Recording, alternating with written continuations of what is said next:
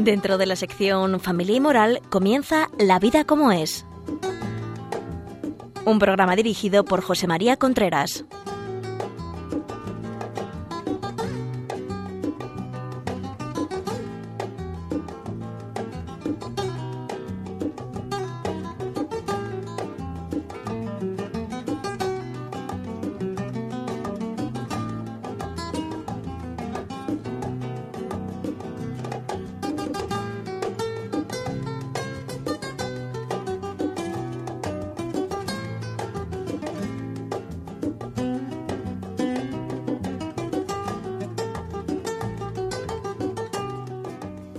Hola, buenos días amigos. Estamos aquí una vez más en La Vida como es. Como saben, soy José María Contreras y este programa se emite cada 15 días de doce y media a una y veinticinco. Estamos aquí para hablar en La Vida como es de temas relacionados con la familia, relación de pareja, el matrimonio y educación de los hijos. Ya saben ustedes que si les interesa el programa pueden pedirlo a través de los teléfonos que le daremos al final de la de la transmisión de este programa. Lo piden de una manera muy fácil. Llaman al teléfono y dicen este programa lo quiero quiero que me lo mande. Entonces se lo mandarán en un pequeño disquete, en un disquete. Hoy vamos a hablar de discutir en pareja. Discutir en pareja es un tema que a mí me parece muy interesante, del que nadie nos podemos evadir, porque esto de discutir es un tema que, que, es, que no se puede evadir uno. No sabía cómo decirlo, pero eh, con una persona con la que uno convive toda la vida, con la que uno convive toda la vida, alguna vez discutirá. Esto es así de entrada. Si convive uno con su padre toda la vida, discutirá una vez con él. Si convive con su madre, pues igual. Si convive con hermanos, igual. Si convive con quien conviva. Ahora, si convive con los hijos, en mi casa con mis hijos, muchas veces pues se ha discutido, más de las que a lo mejor hubiéramos deseado, pero es que la vida es así. Ahora, en pareja, la discusión entre un matrimonio, la discusión en el noviazgo, tiene unas características peculiares y, que muchas veces la hace inevitable. Yo con esto no estoy diciendo que sea que haya que discutir, no, yo digo que hay que evitar por todos los medios la discusión, pero que cuando esta flora hay que vivir una serie de características que es por lo que la hace inevitable ¿eh? y saber que lo, lo que pasa en esa discusión. Realmente están discutiendo dos personas que son distintas tienen dos caracteres distintos, dos formas de ser distintas, probablemente culturas distintas, formación distinta, o sea, no igual, aunque, aunque hayan estudiado en el mismo colegio, no tienen la misma formación, y que además son hombre y mujer. Es decir, que ven la realidad, la misma realidad, la ven desde puntos de vista distintos desde distintas perspectivas. Luego, al ver una cosa desde distintas perspectivas, uno saca probablemente conclusiones distintas. Y ahí es donde se produce la discusión, con lo cual hay que saberlo, hay que saber que esto tiene, que esto es muy importante a la hora de, de, convivir. El que la otra persona que vive conmigo está viendo la misma realidad que yo, pero la está viendo de formas distintas.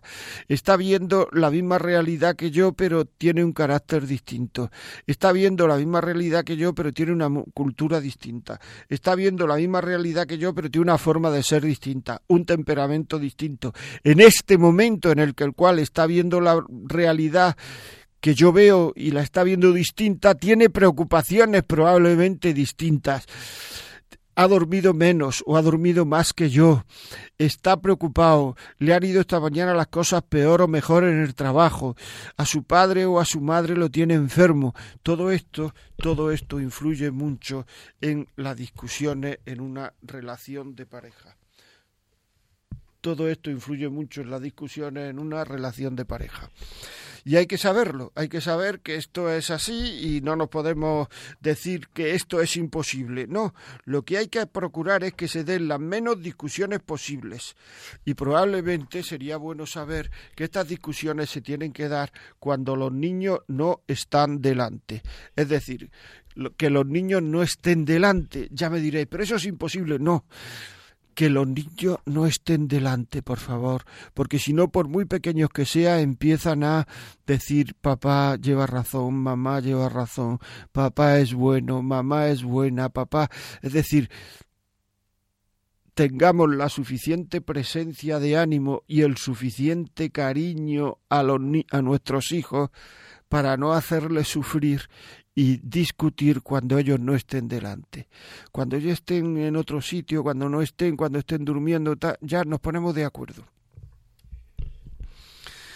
Bueno, pues estas son las, las partidas, las conclusiones de partida de la discusión en pareja. Ahora, ¿cómo hay que discutir? Pues hay que tener en cuenta varias cosas. Una es que uno se va a discutir con una persona con la que luego se tiene que reconciliar. Dos, que generalmente en cada pareja, no digo en todos los matrimonios se discute de lo mismo, pero sí digo que en cada matrimonio generalmente se discute de lo mismo. En cada matrimonio. ¿Por qué? Porque son esas discusiones son las resultantes de, de nuestro carácter, de su carácter, lo que he dicho antes, o sea, cuando se unen sus puntos débiles y sus puntos fuertes con mis puntos débiles y mis puntos fuertes, sale una resultante y esa resultante son los temas sobre los cuales discutimos. Por tanto, cada pareja, y esto está contrastado, es decir, que esto te lo dicen con mucha frecuencia, suele discutir siempre por lo mismo.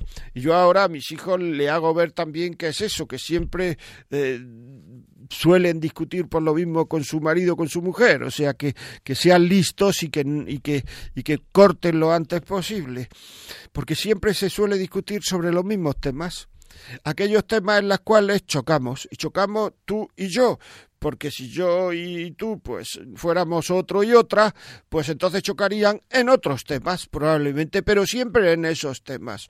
Esto pasa si alguno de ustedes, que supongo que sí que hay muchos y si no yo los animo desde aquí, tienen la costumbre de confesarse con una cierta frecuencia, se dará ustedes cuenta de que se confiesan casi siempre de lo mismo, porque son sus temas, sus rollos, sus puntos débiles. Otra persona pues se confesará siempre también, casi siempre de lo mismo, pero serán otros temas y otros rollos, los de esa otra persona. Y es que el ser humano cae muchas veces en la misma piedra y tenemos que tener la humildad de reconocerlo. Entonces, en estas discusiones, ¿qué es lo más peligroso? ¿Qué es lo que hay que evitar? ¿Cuál es la droga más peligrosa? Pues la droga más peligrosa es el deseo de llevar razón el deseo de quedar por encima, porque si no quedamos por encima, creemos que algo malo nos va a pasar. El deseo de quedar por encima. Esto de verdad mata a muchos matrimonios, porque es que todas las conversaciones, todas las discusiones se convierten en discusiones de primera división ya no hay discusiones más importantes que otras. No es lo mismo discutir porque te has gastado mucho dinero y no llegamos a final de mes que, que discutir porque has doblado mal el pantalón no, no es lo mismo discutir por una cosa que por otra.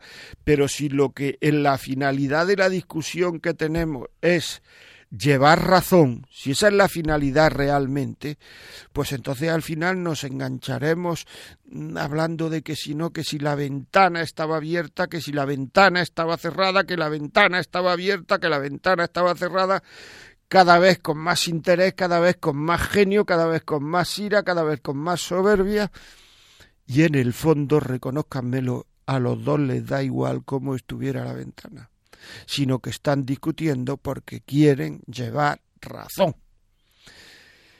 Ese tema hay que evitarlo y tener la suficiente dominio, el suficiente dominio de uno mismo para saber que esta conversación no merece la pena, esta discusión no merece la pena, por tanto yo le doy de una manera elegante la razón al otro, se ha terminado la, la discusión.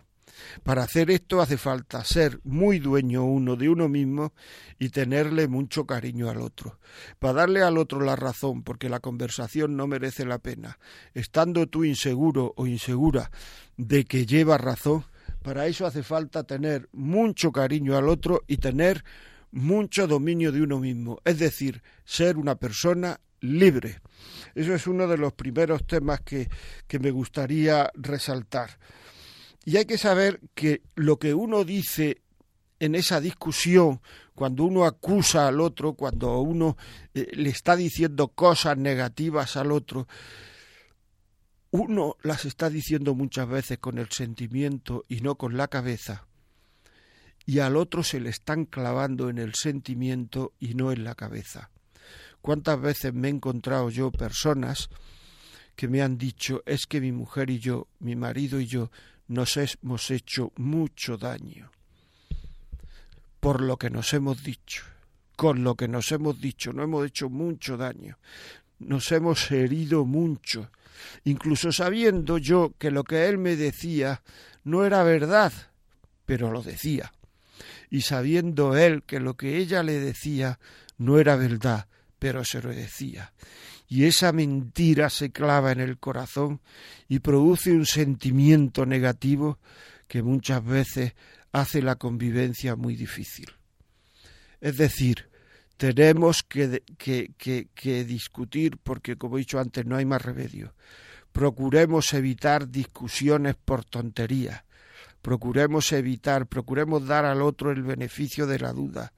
Procuremos no querer llevar razón en todo, aunque estemos seguros que la llevamos, porque si, e, si no merece la pena esa razón, si, si, si, si es mejor dejar de discutir que tener o no tener razón.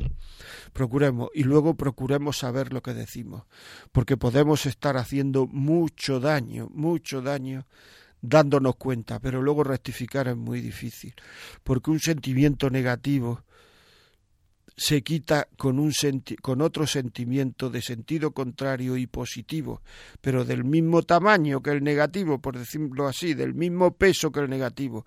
Y cuando nos ponemos sueltos de manos a decir barbaridades al otro, ¿qué sentimiento luego le vamos a decir al otro para que nos crea y para que se le vaya fuera del corazón esa herida, esa puñalada emocional que le hemos dado? Esto es muy importante, amigos, y tenemos que tenerlo muy en cuenta. Piénsenlo, piénsenlo.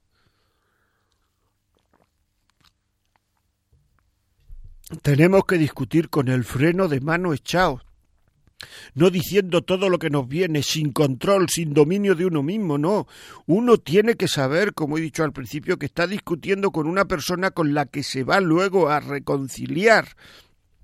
Y en esa discusión nosotros tenemos que dejar la reconciliación lo más fácil posible.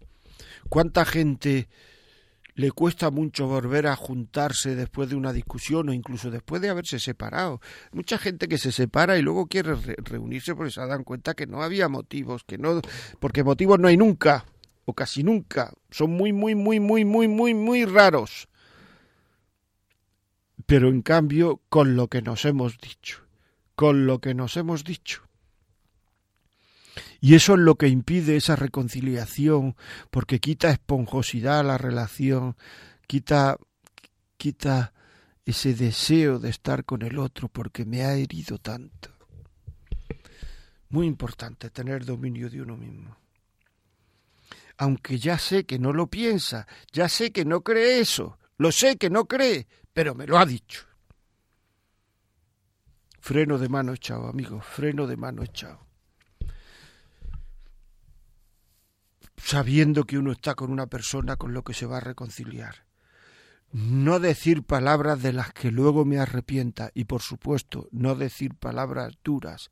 En una discusión nunca, voy a repetirlo otra vez para que quede claro, nunca se dice la palabra nos separamos. Porque eso se dice en un momento de soberbia, y como al otro lo pille en un momento de soberbia también, empezáis un proceso por no querer rectificar y os vais a meter en un lío solo porque habéis dicho una cosa que no debía haber dicho, ni palabras gruesas tampoco. Tampoco se dicen palabras gruesas, palabras fortísimas, palabras... Hay que tener cuidado con eso, con lo que uno dice. Ese cuidado por no herir al otro, aunque uno esté discutiendo, ese cuidado ya es amor. Ese cuidado ya es amor. Y eso tienen que saberlo los dos, que ese cuidado ya es amor. Bueno, pues eh, vamos a poner una pequeña cortinita musical y ya saben ustedes que nos pueden llamar hablando de esto, por qué discutimos y por qué evitar las discusiones, hablando al 91 153 85 50, apúntenlo, 91 153 85 50. ¿Por qué discutimos? ¿Por qué existen las discusiones? Si quieren escribirnos por email, la vida como es, arroba radiomaria.es. Continuamos en un minuto.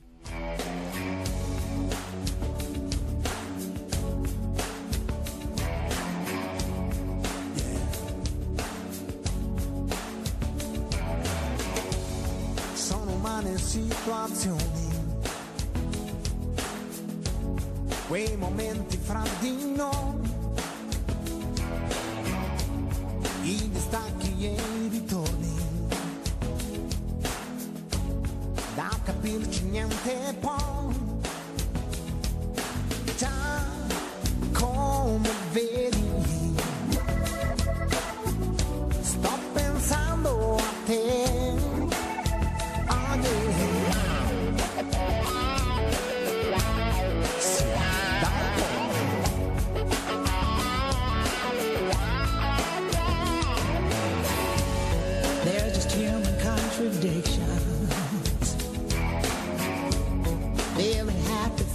sad. These emotional transitions.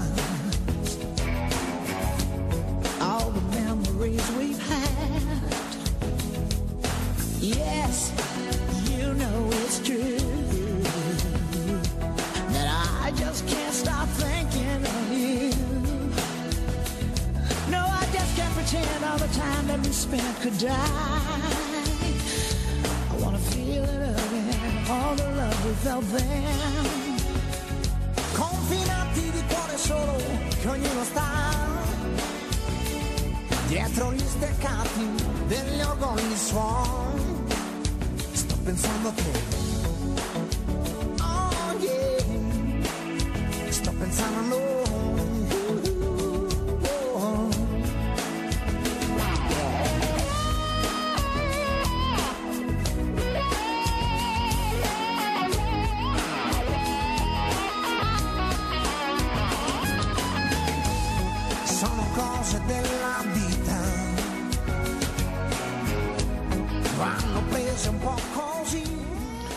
Continuamos aquí en La Vida como es hablando de discusiones, discutir, ¿por qué es tan difícil discutir, tan difícil dejar de discutir, por qué es tan difícil reconciliarse, que ahora hablaremos del perdón, pero antes vamos a recibir una llamada, ya saben ustedes, 91 91 153 8550 91 153 8550 Esther, buenos días.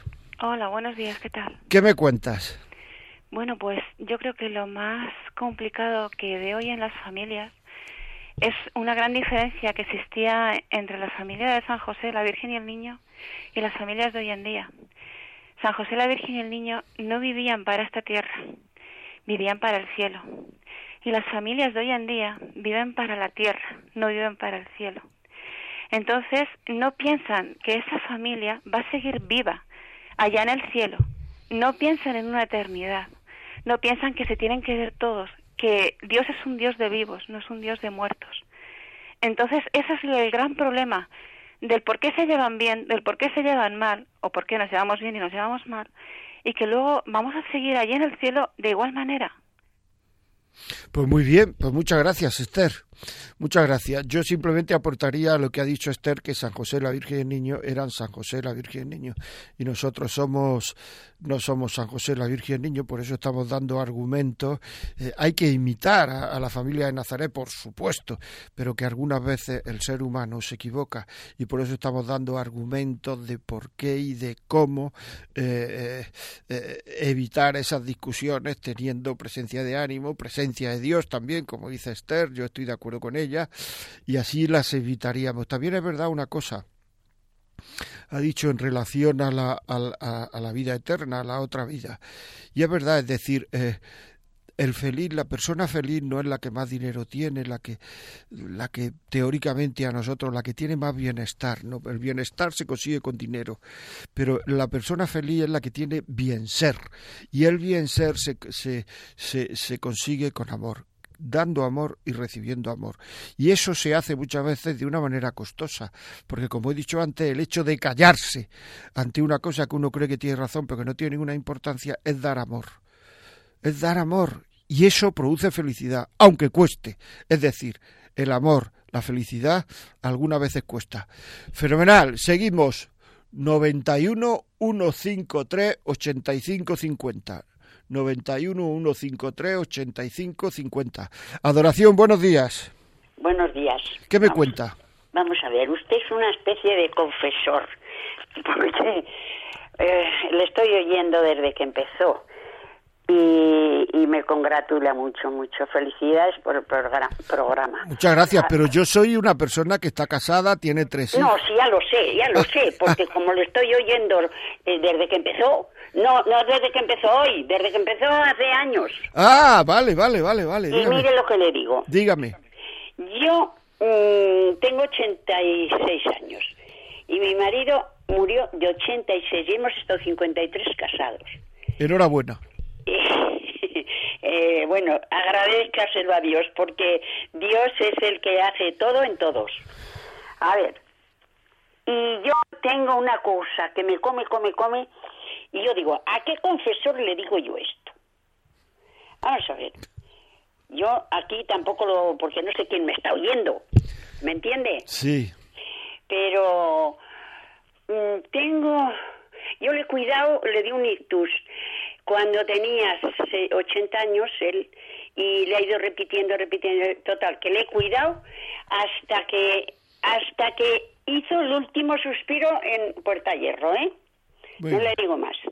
Y yo estoy muy agradecida a todo, a todo lo que me ha dado la vida, ¿no? Con él. Mm, discutir, no, eh, como los críos, ¿no? Cuando discuten, pero por algo que enseguida ya se, se va, ¿no? Sí. Y, pero últimamente él me dijo una cosa que yo la tengo ahí grabada. Y, y, y yo tengo algo culpa por mi ignorancia, porque yo tenía que haber ido al, al sí fui al, al médico, ¿no? Que me operó, pero después ya pues pues como él, yo digo, pues acompáñame, pero si no te pasa nada, si no te pasa nada, porque eso que no te pasa nada. Claro, a mí me, me operaron y yo ahí cogí como un trauma. Bueno, no le digo dónde, se lo imagina, ¿no? Y yo cogí como un trauma, un trauma. Y después digo, pero bueno, si es que yo tengo culpa, porque yo, además en ese momento yo tenía unas circunstancias aquí, que mi hija se separó, vino a tener un niño, y mi marido y yo hemos tenido que criar a los dos nietos porque el chileno nació el niño, cuando tuvo dos años se sacó el billete y se fue, y hasta luego Lucas, ¿no? Como dicen. Y claro, pues una circunstancia mía muy... Pero ¿cuál es el, cuál es el, es que, es que si no se nos va la mañana, ¿cuál es el, el remordimiento que tiene usted? ¿Cuál es? Eso es, y yo ahí lo tengo que quitar antes que me muera. Pero ¿cuál es? ¿Cuál es? Hombre, pues que, vamos a ver, dormíamos juntos, pero cuando él, esto pues yo rechazaba y ya está. Vale, pero eso cuándo? ¿Toda la vida? Porque no sería... No, cuando me operaron a mí, toda la vida no. ¿Cuándo sería? Pues, eh, ay, no sé, igual 10 años, ¿eh?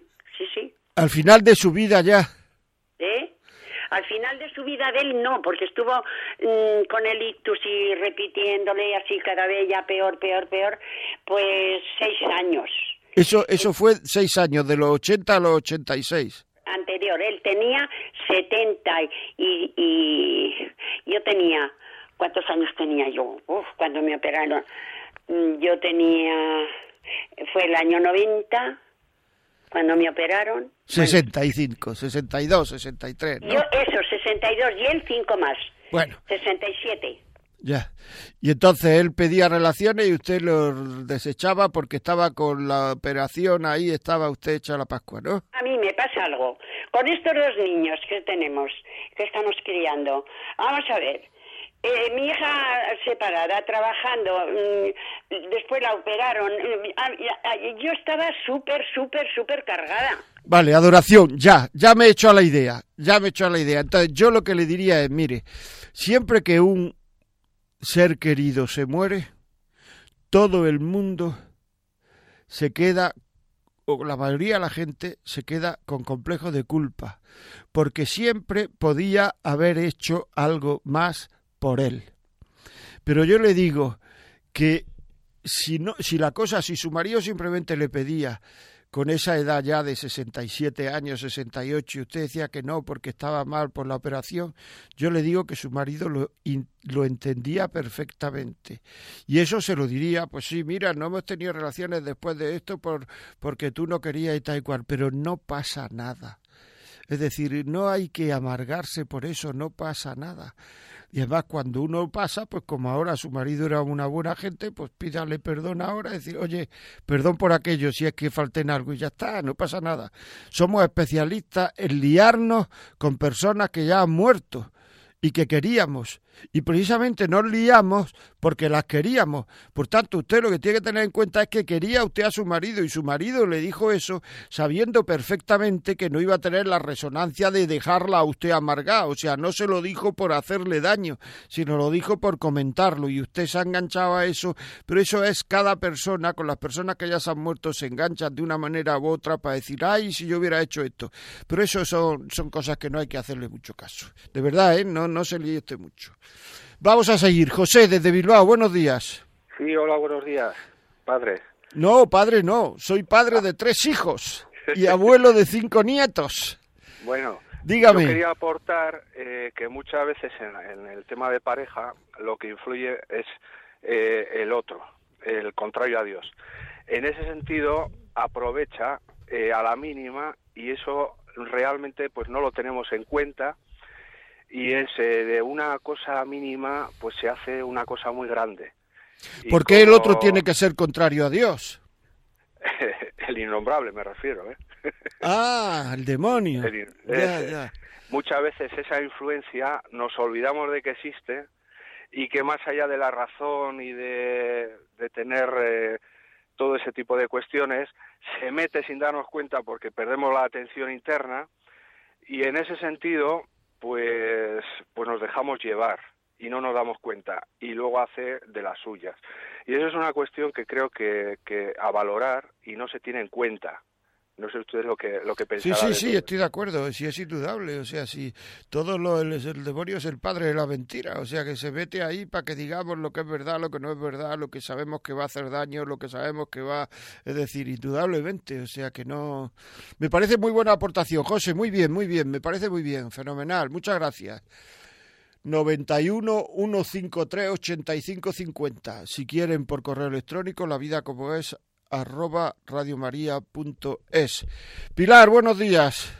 Buenos días, mire, perdóneme, pero es que estoy muy afónica, pero es que hoy me tocaron su tema, eh, que es, es mi casa, sucede cada día con mi marido. Somos un matrimonio mayor y le digo de verdad que es un infierno, porque mire, no es mala persona, y, y los de la calle todos me dicen que es un bendito, pero conmigo es que no me pasa una, ni no me valora nada en absoluto. Y a mí eso me duele tanto que tenemos discusiones continuamente. ¿Qué edad Solo tiene? Pues eh, el 80 y 79 y yo 75 mayores, pero le digo que de verdad es un infierno, porque es que a mí lo que me duele es que a la gente de la calle le da la razón en todo y todos dicen que es muy bueno. Y a mí no me pasa una, ni me aguanta una, todo lo que digo me lo critica. Y, y bueno, sabe por dónde tocarme la fibra para, para Para hacerle daño. ¿Tiene usted hijos? Pues sí, tenemos hijos, pero están casados, por supuesto, y no quieren, no quieren saber nada. Y yo a mí lo que me duele y me saca. ¿Qué quiere decir que no quieren saber nada? Mm, Quiero decir que no se meten en nuestras cosas, eh, saben que eso, pero eh, pues nada, no, o sea, ellos, un chico y una chica, y no, no intervienen. Pero saben de verdad, le. ¿Alguien que le pudiera decir a su marido algo? Pues no lo sé, ¿Me porque oye? como en la calle. Sí, sí, le oigo, no sé qué pueda decirle, porque mire, él en la calle es una persona muy buena, muy agradable, acompaña Ya. a todos. al- ¿Algún amigo, al al- médico. algún amigo, algún sacerdote, alguien que le pudiera decir a su marido algo? Pues eh, es que mire, se lo digo de verdad, que yo creo que hasta no me creerían. Llega de la puerta para adentro y cambia totalmente. Bueno, pues entonces No sus hijos, tú- tú no- usted no puede hablar con su hija y decirle, mira, Pues dil- eh, mire, no sé, yo le, solo le digo que mi casa es un infierno y ahora en los últimos años de mi vida los estoy pasando mal en el sentido de que lo que usted decía, cuando uno se enfada dice cosas que realmente no las siente, porque yo no las siento las cosas que le digo, pero es que me duele tanto que en la calle digan que es un bendito, que es un santo y conmigo que no me aguanta ni una ni tiene paciencia. Y todo me lo critica, que yo entonces le- él me dice y yo le digo un montón de cosas también, que digo, Dios mío, perdóname porque yo soy creyente practicante, perdóname que estoy muy afónica. Pero es que hoy tocaron una cosa que a mí me tiene muy preocupada. pero vamos a ver, vamos a ser, eh, a, a intentar ser objetivos. ¿Quién le puede ayudar? Porque quién, quién le puede ayudar, porque que si no, si no habrá que ir al médico, se lo dice al médico y que el médico le diga a, a su marido que le ayude. Es decir, que no le diga esas cosas, o sea, que le diga, pues mire usted, si usted sigue diciéndole eso a su mujer, las cosas van a ir mal. O sea, se, se puede enfermar su mujer, puede... O sea, ¿quién le puede ayudar? A la persona que le pueda ayudar, a la persona que le pueda ayudar, probablemente su hija o su hijo, dígale, mira, me pasa esto y estoy sufriendo horrores. Solamente con que le digáis a vuestro padre que me considere un poquito más, que no diga tal, porque cuando él me dice, yo le digo y ya se arma un lío, me pasa se arma esto. un lío. Sí, se arma un lío, sí. Claro, por eso, pero hay que ir a la persona que pueda ayudar y ya con la audaz que usted tiene, sus hijos pueden ayudarle. Si su marido habla con algún sacerdote, ese sacerdote puede ayudarle. Si, eh, eh, es decir, ir, hablar, hablar y decirle lo que a usted le pasa. O a lo mejor incluso usted decirle a su marido, mira, me pasa esto, me pasa esto, me pasa esto. ¿No lo podríamos hacer de una manera un poquito mejor? Podríamos poner, podríamos decirnos menos cosas porque probablemente a ti te pase lo mismo. Podríamos ser menos orgullosos. O sea, esto, hablar, hablar, hablar, hablar. Es así. Pilar, muchas gracias por la llamada, muy amable. Seguimos, Soledad, buenos días. Buenos días. ¿Qué me cuenta? Vamos a ver, eh, creo que en, un, en principio eh, habría que acudir sobre el tema a ver lo que nos, nos dice la palabra de Dios. Y he recordado que San Pablo, me gusta decir San Pablo porque son santos, ¿no? Es un poquillo la moda que ahora hay de decir Pablo y Pedro, santos. Eh, sobre este asunto nos dice que las discusiones son inútiles y vanas. Con lo cual, mm, yo pienso que hay que intentar siempre, como usted ha comentado antes, el diálogo, por supuesto, y, pensar que más allá de, de todo este tipo de, de historias, eh, quizá el Señor nos está dando una oportunidad para ejercitarlo, ejercitarnos en la humildad, que es muy importante. A veces todo este tipo de cosas eh, son síntomas o signos de la soberbia que guardamos todos. Y otra cosa que mm, entiendo que entre la familia, eh, entre comillas, no hay delitos que sobrepasen el perdón. Es importante saber pedir perdón. y además tener la empatía de ponernos en el lugar de la otra persona en cada momento, porque parece que siempre pensamos que nosotros tenemos la razón y que la otra persona es la que va pues en contra de nuestra opinión, de nuestros deseos o de la forma de que nosotros tenemos de enfocar la vida. También mm, retorno a San Pablo cuando dice que tenemos que tener paciencia unos con otros y soportarnos. Con esto yo entiendo que no quiere decir que seamos masoquistas, ni muchísimo menos, sino que como tenemos que convivir unos con otros y la familia, mm, la que nos ha dado el Señor, digamos que es la que en cada momento mm, nos corresponde para poder eh, valorar, caminar en la vida, independientemente de que nosotros estemos más contentos o menos contentos. Y sobre todo cuando hablamos con alguien y no es posible el diálogo o no es posible otro tipo de entendimiento, yo creo que hay un arma muy poderosa que es el rosario. Entonces, eh, si se puede rezar en familia, estupendo. Si no, cada persona, pues mm, rezarlo individualmente y, y meter dentro del rosario, dentro de esa protección o dentro de ese escudo, a toda nuestra familia porque quizás nosotros, donde no llegamos, mm, llega María y llega el Señor.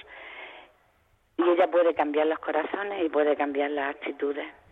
Pues muchas gracias, Soledad, muy, eh, Soledad, muy amable. Muchísimas gracias por su intervención, por su aportación, por su testimonio. Realmente lleva razón. No hemos hablado todavía del perdón, pensaba hablar del perdón, como he dicho antes, y me parece que una persona que no se va a perdonar, que no sepa perdonar, el problema que tiene es que tampoco sabe sentirse querida, porque se cree que él, que ella no se equivoca nunca, y que lo que le hacen los demás es a mala idea. Y cuando uno se da cuenta que uno se equivoca, pues entonces le es más fácil pedir el perdón y le es más fácil aceptar el perdón. Bueno, tenemos otra llamada que no nos ha dicho el nombre, pero que recibimos con mucho gusto. ¿Qué hay? Buenos días. Hola, buenos días. ¿Qué me cuenta? yo estoy de acuerdo con esa señora que, que habló hace un poco que dijo que su marido no la valoraba. A mí me, me ha pasado toda la vida igual. Llevo 46 años casada. Pero además de eso, la familia de mi marido es que me, me hicieron la vida imposible toda la vida, a mi madre y a mí que vivía conmigo. Y hasta que mi suegra no se murió, no pudimos vivir en paz. Y además de eso, porque yo no podía hablar, yo estaba entre la espada y la pared. Entonces, cuando mi suegra se murió, mi marido, lo que dice esa señora, en la calle un santo, lo valoraban todo, todo. Yo no valía para nada, yo no sería nada, yo era la más tonta, la más mala, la más boba, todo. En casa no sería, nunca se ha, dialogado ni se ha dialogado. Pero desde que se murió mi suegra, me planté con él, ¿eh? porque mi madre ya se había muerto, me planté con él, como se suele decir, le canté las 40 bien cantadas, sin mentiras, ¿eh? La verdad, la realidad le dije, me habéis hecho todo esto, esto, esto y esto, y ahora no le paso ni una, ni una. Quizás sea un poco mala yo en el sentido de mi carácter, pero es que yo ya no aguantaba más. Yo he estado de los nervios desde el 90. Y entonces, este verano fuimos de vacaciones a donde una amiga que llevo 50 años de amiga con ella y cuando me vio me dijo, pero es que no te reconozco. Es que, es que no sabes cómo estás. Y le dice a mi marido, pero tú sabes cómo tienes a tu mujer. Le dio una, ¿cómo se suele decir? Em, o sea, no lo riñó, pero como yo decimos aquí en el pueblo, un rapapolvos, que lo puso, que no dijo ni una palabra. Dijo, tienes una mujer que tiene unos valores que no te puedes imaginar. La conozco. Cuídala. Trátala bien. Bueno, le dijo de todo en el buen sentido, ¿eh? Yo he estado arreglando la iglesia de mi pueblo durante, durante 15 años cada vez que venía a, casa ya estaba, bueno, bueno, que no tenía nada que ir allí, porque todos me criticaban, porque todos hablaban mal de mí, porque para tiempo. Tenemos muchas llamadas, o sea que... Un momento, termino, termino. Venga. Bueno, y entonces, ahora, a ver si esto dura mucho, está como un santo. Lo que hay que hacer, ¿sabe lo que hay que hacer para que dure? Sí. Quererlo mucho, detalles de cariño con él, delicadeza preguntarle qué te gustaría comer hoy. Eh, o sea, conquistarlo, que las mujeres para eso sois muy... Cuando queréis, ¿eh? Porque cuando os entra el genio, pero cuando queréis sabéis hacerlo muy bien. Pues si quieres que dure, hazlo. Muy bien, yo le pediría a Carmen, a Consuelo, a otras llamadas que tenemos, por favor, no se vaya, es que vamos a poner 30 minutos de publicidad que vamos a hablar de esto precisamente, de los centros de orientación familiar. 30 segundos y vuelvo enseguida. Llevo 30 años casado con mi mujer y cada vez la soporto menos. Estoy cansado de discutir. Mi yerno y mi hija ya casi están con los papeles de separación. Dicen que ya no se aguantan. Lo peor de todo es que no saben qué hacer con los niños. ¿Hay alguna posibilidad de solución? ¿O ya está todo perdido? Me preocupa la situación de mis nietos. Tengo una amiga que se ha quedado embarazada ahí. Dice que es muy joven. Tener un niño es una carga para ella. ¿Qué puedo hacer para ayudarla? ¿Hay solución para estos casos? Por supuesto. Los Centros de Orientación Familiar, o también llamados COF, estamos para ayudarte. Somos un apoyo concreto, abierto a todo el mundo y que la Iglesia ofrece con la intención de curar y prevenir las dificultades de las familias en nuestra sociedad actual. Esta ayuda está presente en prácticamente todas las diócesis de España, atendido por profesionales que te acompañan, desde psicólogos, orientadores, médicos, abogados, enfermeros y sacerdotes los centros de orientación familiar trabajan siempre cerca de la pastoral familiar. Puedes consultar la ubicación de tu centro de orientación más cercano en el obispado de tu diócesis.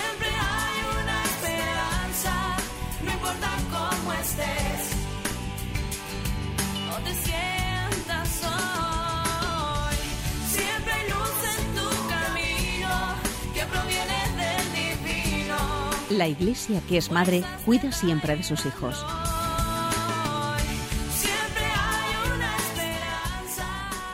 Así es, los centros de orientación familiar son importantísimos. Hay que pedir ayuda a la persona, a las personas que saben que nos van a ayudar. No que nos van a ayudar a separarnos, sino que nos van a ayudar a querernos. Y muchas veces pedimos ayuda muy tarde. Al primer síntoma, pedir ayuda. Una persona para comprar una casa, para hacer una inversión, para eh, el veraneo, para ver qué colegio que mete a los niños, para millones de cosas. Pregúntalo demás, qué tal te ha ido, para ir al médico, si es que tiene uno una consulta, puede cambiar de médico, qué tal te ha ido con este, qué tal te ha ido con el otro, qué tal no sé cuánto, qué tal no sé qué. Uno pregunta a ver cómo le va a los demás. Pues en estas cosas hay que pedir ayuda también. Los centros de orientación familiar son un sitio extraordinario para esto. Bueno, seguimos, ya saben. 91 153 85 50 91 153 85 50 la vida como es arroba radiomaria.es Carmen, buenos días. Hola, buenos días. Perdón por la espera. Nada, no se preocupe, no tiene importancia. Dígame. Verá usted, no tiene el tema este que usted está tocando hoy, no es nada, no tiene nada que ver con lo mío. Yo le quiero hacer una pregunta. Yo, por ejemplo, por circunstancias que no vienen a caso ahora, mi casa se la he dejado a mi hija, pero no se la podía dejar a mi hija, a su hijo, a dos hijos que tiene. Si a, a ella, a mí me pasa, me muriera, claro, normalmente, claro, porque yo vivo con ella aquí si me muero, mm, los hijos no pueden echar a mi a la calle, ¿no? No tengo ni idea. Eso es un tema no de orientación familiar, sino es un tema de abogacía. Eso hay que preguntarle a alguien que tenga que ver con, con, con, ah, con, con abogado, etcétera. Aquí en la radio hay un programa que se llama Consultorio Legal, Consultorio Legal, que, pero que voy a preguntar qué día es, qué día es. Ahora, ahora, ahora te digo el día que es. Sigue oyendo la radio y, y, eh, eh, los lunes a esta misma hora, ¿verdad? Los días que yo no hablo es esto. Ah, los lunes, perdón, que hoy es martes. Los lunes a las doce y media, lunes doce y media, eh, Carmen, Consultorio legal, lunes doce y media. Ahí lo puedes preguntar. Fenomenal, mira qué bien. Seguimos, vamos con Consuelo. Algeciras, perdón por el retraso, Consuelo. Hola, buenas, buenos días. Buenos días. Bien, mm, me, me, gusta mucho el programa y no quiero entretenerme en otras cosas. Aquí estamos. Eh, sí, en el matrimonio. Nosotros llevamos 54 años de casados y tenemos 10 pues, hijos, pues gracias parece que, no sé, que estás con los niños en la escuela todavía, por la voz. no, que va. Ya tengo 16 nietos. Ya y eh, es estupendo porque hemos caminado juntos desde novios, nos hemos ido formando y hemos, mm, mm, digamos, organizado un, una, un programa, una vida familiar desde que éramos novios. Hemos vivido un noviazgo como se vivía, ¿eh? como se ha vivido, como se debe vivir, pienso yo, ¿eh? y ayudándonos mucho, apoyándonos mucho y sí, esos mimos que usted dice y esos detalles de la mujer que al, hombre se le conquista por el estómago, se suele decir, pues los detalles de los dulces que a él le gustan, eh, la comida que a él le gusta. Y, y luego pues a veces eh, cuando se, hay un tema que se discute, a veces por los niños y muchas veces por tonterías, pues mm, eh, como dice usted, mejor callamos y mejor me toca a mí callar o le toca a él, no sé, pero procuramos, como yo decía el otro día, no le demos gusto al demonio, no le demos gusto al demonio, vamos a dejarlo. Y, y sí, un perdón y un lo siento, eso es algo que nos hace unirnos muchísimo más, porque no hay nadie perfecto, pero sí que nos queremos mucho, mucho, mucho. Y no quiero decir ya más nada, quiero que... Porque lo ha dicho todo. Si es que lo ha dicho todo, se trata de quererse y para quererse algunas veces pues cuesta trabajo. Y el costar trabajo es, por ejemplo, decir perdón, que a uno le cuesta trabajo porque el orgullo le dice que no digas perdón, pero ese acto de decir perdón, de decir disculpas, de decir eso, eso es un acto de cariño y por eso ha dicho usted, esto nos une mucho, por supuesto. O sea, que, que esto es así, esto es así, es que, y es que hay que hay que darse cuenta que es así. Lo que no puede uno es llevar razón siempre, siempre, siempre, en todo momento. Eh, o sea, es que no, que el otro todo lo que dice son idioteces, ahí viene la falta de autoestima. En fin, vamos a hablar con otra persona que mm, quiere permanecer anónimo, pero nosotros estamos aquí para escuchar la Oló. ¿Qué hay? Buenos días. Buenos días. Es con relación a una llamada que fue dos anteriores, una señora que se llamaba Pilar. sí, dígame, dígame. Entonces me, me ha conmovido oírla, porque la entiendo, la entiendo muy bien. Ese tema es muy complicado a mi juicio, a mi modo de ver. Puede ser por muchísimas causas. Puede ser por carácter, puede ser también por enfermedad. Hay muchas enfermedades psíquicas que asoman, asoman de un modo extraño. No parece que lo son, no parece que hay irregularidades, y luego sí que las hay. Es muy difícil de. Y mucho más a esa edad, me parece, ¿no? Que, sí, en esa edad. Que ya era mayor su marido. Eso es, en esa edad, pues se pueden agudizar incluso sí ha habido de toda la vida, que es que toda la vida hay algo, ¿eh? no aparecen espontáneamente. Pero, eh, bueno, yo por lo que le puedo decir, hay, un, hay una receta extraordinaria y, y es con arreglo a la fe, claro, como, como todo lo que es extraordinario. Y es comprender, antes que el egoísmo, antes que la soberbia, no, no soberbia, simplemente la justicia de uno mismo, la necesidad de uno mismo, el sentirse tan mal que parece que puedes morir en esos en esos tratos de, angustia de tristeza. Bueno pues hay una solución que, que Dios nos pone muy cerca es en la fe considerar que nos pone un algo que es un tesoro a nuestro lado en nuestra convivencia en nuestra vida diaria. Y es algo que nos lleva a una formación personal en el amor, como si aquí en esta vida estuviéramos en una escuela de amor que el Señor nos pone delante y para nosotros personalmente. Considerar esto no como, como un horror, como un algo que, que sí, humanamente es, sino como una bienaventuranza más, una bienaventuranza. Vivir eso desde la bienaventuranza, desde la misericordia, con la ayuda de la fe, con la ayuda, por supuesto, de la gracia de Dios, porque si no es imposible. Pero con esa actitud se puede solucionar esto y se puede conseguir algo tan bonito como conseguir la gracia, la salvación, la bondad, la misericordia, no solo para uno mismo, sino para la persona. Muy bien, pues, eh, pues fenomenal, pues muchísimas gracias y además es verdad, eh, todo lo que ha dicho y, y, quería decirle a Pilar, que seguro que nos está oyendo, por supuesto, y que lo ha dicho con una congoja que ha conmovido a esta señora y a la, que a lo mejor efectivamente su marido necesita ir al médico, porque con un poquito de tranquilizante, de relajante, a lo mejor, en fin, cuénteselo al médico de cabecera y dígale que si puede ir su marido, que probablemente tendrá el mismo médico. Es una buena, una buena idea la que nos ha dado esta, esta oyente, que no digo el nombre porque no lo ha dicho ella, pero, pero no pasa nada. Seguimos aquí, amigos, 91 153 85 50. 91 153 85 50. Estamos hablando de cómo evitar las discusiones, cómo hacer que uno no discuta, cómo reconciliarse, cómo saber pedir perdón, cómo saber restañar las heridas. Es decir, mucha gente piensa, mucha gente joven piensa que si luego ya se van a la cama y tienen relaciones todo se ha terminado. No es verdad eso. Las cosas hay que solucionarlas donde se produce. Si uno tiene un problema de carácter, tiene que solucionarlo hablando con su marido, con su mujer, del carácter. No se soluciona luego eh, teniendo relaciones y ya está, ya se ha olvidado el carácter. No si uno tiene un problema de, de, pues, de afectividad, pues tendrá que solucionar el problema de la afectividad. Y si tiene, es decir, lo que haya, lo que tenga, lo que, o sea, las cosas hay que solucionarlas con delicadeza, con cariño, pero hablando, hablando, hablando. Mira, me pasa esto, me siento así, o sea, mm, o sea.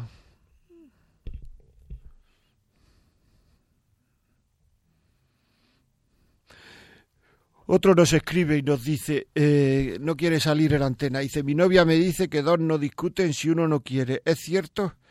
¿Es que tengo que callarme? Bueno, vamos a ver, dos no discuten si uno no quiere, si dos no discuten si uno no quiere, claro, pero el otro puede seguir discutiendo. Eh, efectivamente, hay que callarse algunas veces. Esto es una pregunta tan concentrada. Dos no discuten si uno no quiere, es cierto. Hombre, si, si uno calla y no dice nada, pues no hay discusión, pero algunas veces a lo que está diciendo el otro muchas veces pueden ser o uno percibir que son tantas injusticias, lo que está diciéndome tanta, me está hiriendo tanto, me está diciendo tanto que es muy difícil hacer eso. Pero es verdad que muchas veces hay que callar, o sea, quiere decir que no es que tenga que callarse usted, es que mm, usted también le dice a ella, dos, no discuten si uno no quiere, por tanto también tiene que callarse ella. Es decir, llegar a acuerdos cuando uno esté tranquilo, calmado, no se llega. ¿Ustedes han llegado alguno, alguna vez a alguna conclusión razonable en un estado de ira? Nunca, eso no existe. Eso no existe, amigos, no existe. Es decir, si hay un problema, una solución, no sé por lo que discute usted con su novia, por lo que sea, y que siempre serán cosas muy parecidas, pues llegar a un acuerdo y decirle, tú qué esperas de esto, tú qué esperas que yo haga, yo esto lo hago por esto, por lo otro, no es falta de cariño, es sencillamente esto, lo otro, tal, hablar, hablar, hablar, hablar, buena intención, buena voluntad, buena intención, buena voluntad, ser buenas personas, que algunas veces no digo que no seamos buenas personas, pero en las discusiones nos comportamos como malas personas. Es que hay que reconocerlo, saber reconocer la verdad de uno, saber mm, conocerse un poquito uno a sí mismo, saber, em, saber que uno no lleva siempre razón, saber que el no llevar razón no pasa nada, saber que si, si le da al otro la razón no pasa nada.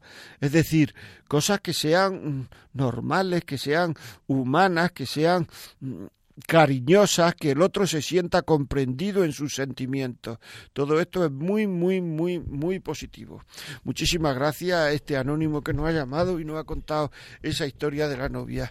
Nos gustaría que en programas siguientes también nos llamara gente joven. Yo sé que la gente que nos está oyendo, pues a lo mejor está trabajando, nos está oyendo y tampoco se va a poner ahí en medio de, de, su, de su trabajo a contar una historia, pero si alguno puede o alguno puede salir un momento, puede, eh, en fin, porque el, testimonio de la gente joven también es muy, muy, muy, muy interesante. Bueno amigos, me parece que esto se ha terminado porque me dice que son la una y veinticinco y que tenemos que parar. Ha sido una gran ayuda sus llamadas, ha sido un gran testimonio sus llamadas no han hecho pensar a muchos, a mí y a otras personas, seguro que le han hecho pensar mucho sus llamadas, seguro que hemos traído conclusiones y si alguien quiere escribirme, ya saben ustedes que contesto a todo el mundo. Radio, eh, la vida como es, arroba radiomaria.es. La semana que viene no, dentro de dos semanas estaremos aquí nuevamente. Les espero.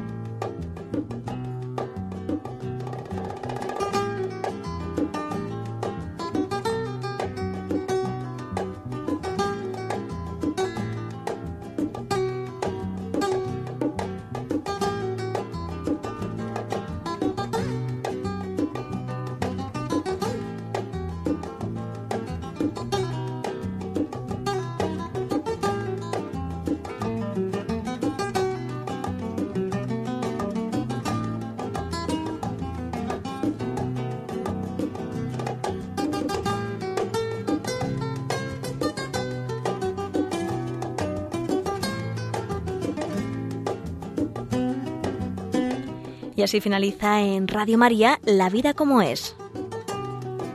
Un programa dirigido por José María Contreras.